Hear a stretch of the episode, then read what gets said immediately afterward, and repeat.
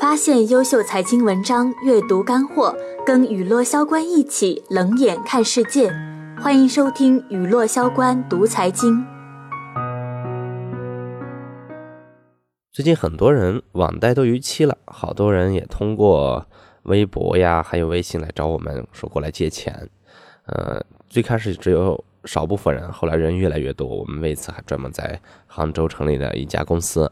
呃，专门帮助大家解决债务问题。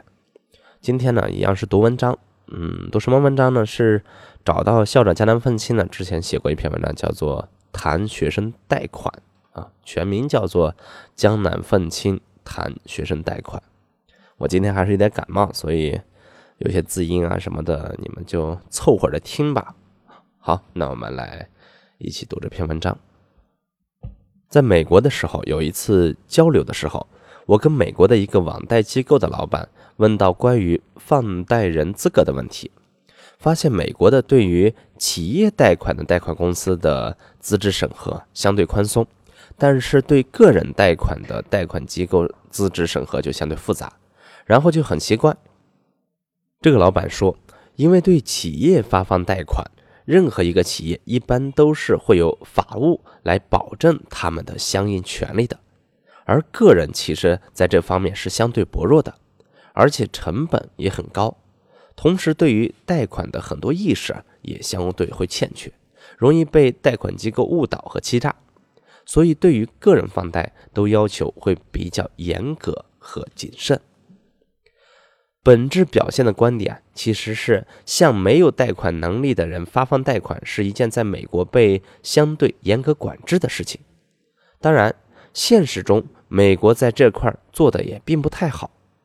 次贷危机其实本质就是向大量没有还款能力的刺激个人发放贷款所引发的危机。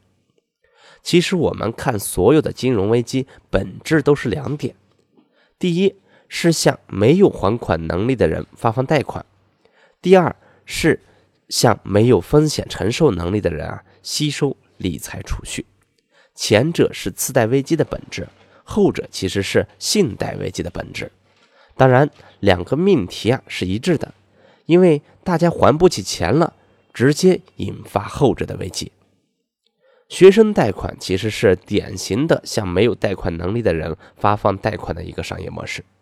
我在很早的时候可以投资一家学生贷款机构，但是我想来想去啊，都否决，很大程度上是觉得商业逻辑是不成功的。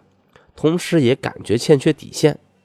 我不是什么多高大上的人，我也喜欢赚钱，我也投资过一些从道德上来看有欠缺的商业模式。但是在学生贷款这个事情上，我还是觉得不是很合适。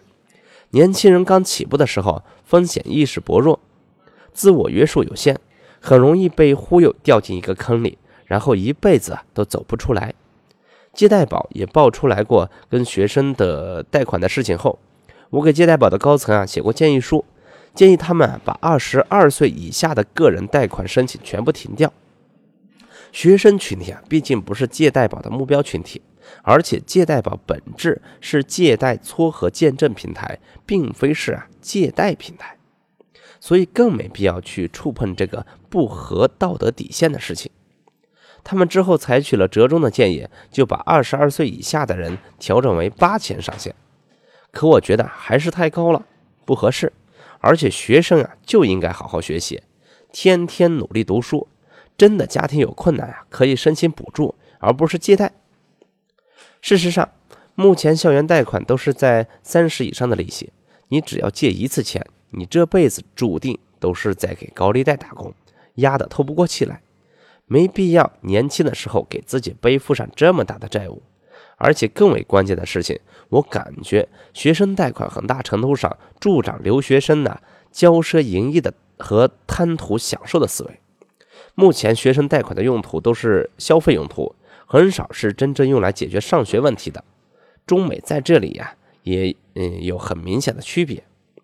美国呢也有学生贷款的，SOFI。这家公司啊，就是很大的公司，但实际上在这家公司申请贷款的学生的评分很多都是在七百二以上，属于各方面条件都很好的人。那他们为什么申请贷款呢？因为美国的学费，尤其是商科，几十万美元的学费，很多家庭都供养不起。而且美国的家庭基本上都是学生在高中毕业，家里啊就不再负担供养学生，很多学生都是靠高中暑假打工来赚学费。但是显然这个也不现实，所以很多学生都申请商业贷款。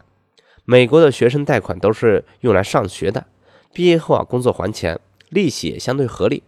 而中国的学生呢，学费都是由父母省吃俭用给的，学费当然比美国呀也是相对不高。这种情况下，很多学生用着父母的钱，还借贷去消费，买手机、买电脑，去高档场所泡妹子。有时候想来呀，这种差距也的确很多时候让人很无语。从我个人的角度来看，我是很不喜欢这种商业模式。我个人感觉，如果目前的学生贷款再不转型的话，道德压力也会逼迫这样的公司可能无法继续走下去了。今天呢，看到这篇文章呢，也特此在这里分享给大家。这是这篇文章的内容。当你脱离了高考这五指山，脱离了父母的紧箍咒，走进大学，看到了身边那么多的苹果手机、LV 包包。P.S. 四，耐克签名鞋，原来这世界是如此的五光十色，可囊中内的生活费啊又太羞涩，怎么办呢？校园贷恰好在此时向你献上殷勤。很多学生通过校园贷试听到此结束了，完整版内容请微信搜索关注“九摩尔科技”，我在这里等你哟。